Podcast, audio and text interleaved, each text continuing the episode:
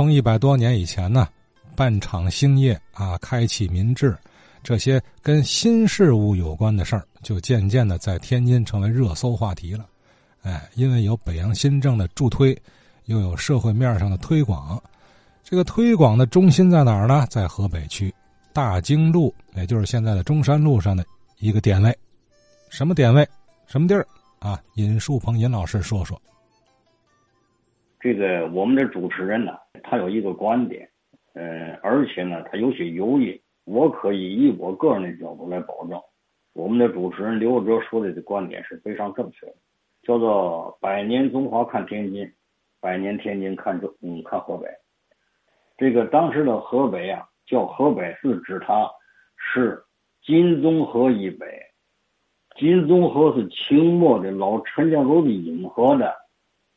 下游段后来冒的，因为消弭三江河口附近的这个水患呢，淮军的这个大裤子兵们呢，才开挖这个陈家沟的引河。开挖陈家沟的引河呢，呃，他就这个路过一个桥，这个桥叫锦衣卫桥。咱们天津市啊，最有名的明朝标记最明显的地名就是锦衣卫桥。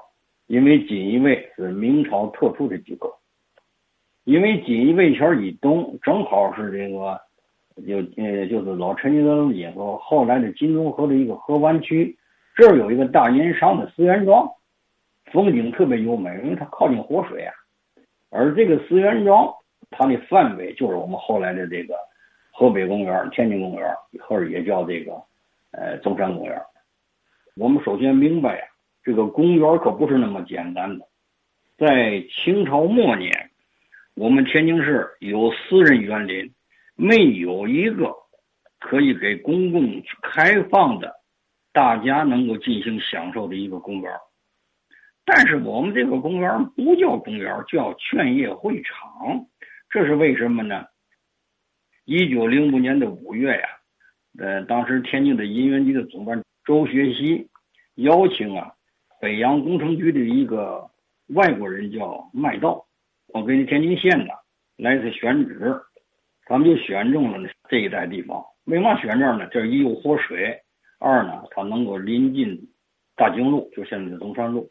我们现在看这个中山公园呢，它从这个中山路往里走，这有条荣道，就现在这十月美食街，证明这公园是靠南的。为嘛靠南？就是为了依托金钟河这条河。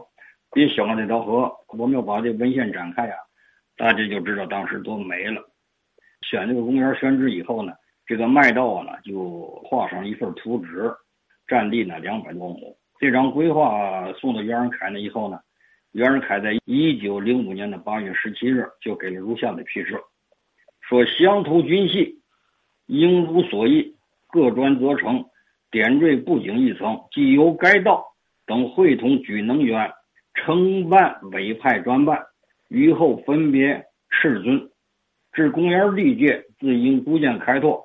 后来呢，这个公园呢就开辟了三百多亩，而且这个公园呢是参照了日本的日比谷公园，也参照了英国的公园，呃，浅草公园。他们这些个绅士们给袁世凯提的这个建公园的主旨的时候呢，提出来一个增长智慧。嗯，阐发精神，就是不是让他闲逛的，所以把这事儿呢就报给袁世凯。袁世凯呢又加了一个批示，就说啊，这个公园的建设呢，经过深思熟虑，指示了一些具体的布景，特别提及了这个公园是非漫威俗尘之有可比，就是我这个公园不是让你来来来上这休闲来的，是干嘛来的呢？是启民智、劝业，让人们兴办实业的一个会所。可见那时候来讲啊，这个北洋新政是牢牢抓住经济命脉的，所以呢，这个在这个公园里啊，就设计了大量的这个公共设施，有博物馆，有美术馆，有这个全工陈列所，这样一来，它就非常非常的了不起了。它里边有茶园，有油画亭，有花市，有全工陈列所。有这个抛球房，有照相馆，有会议厅，有学务处，这个有电戏院，还有饭菜馆，饭菜馆就是我们现在说的西餐厅，而且它的房子有素食间，前有荷花池，池水呢由墙外的金龙河用机器把它把它引入。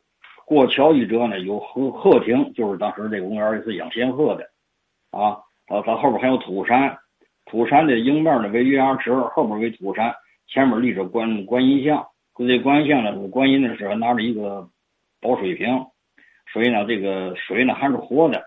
这个从这宝水瓶啊喷口往下往下喷，而这假山呢是非常漂亮，还有小土台儿，还置石桌石凳，亭后边还有小体育场，呃，设置了跳马、木马、秋千。嗯，场子后边的右边呢还有鹿亭养鹿，作为鹤亭养鹤。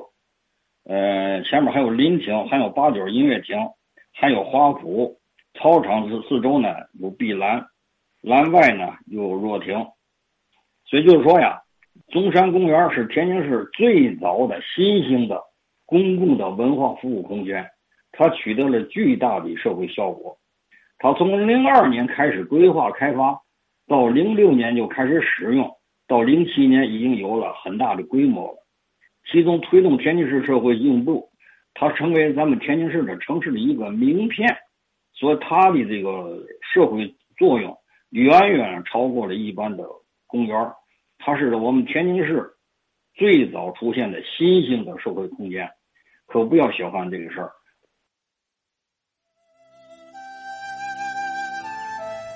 嗯，不能小看这座老公园啊！嗯，两甲子一百二十年了哈。哎呀，一座老公园写尽沧桑事啊！嗯，中山公园里发生的近代故事啊，大事儿那太多了啊！今儿呢？尹老师算起个头是吧？来个总纲式的介绍，哎，就说这个老公园的历史地位啊，相当了得。随后呢，咱陆续的再听其中一些亮点啊，也欢迎其他听友啊补充。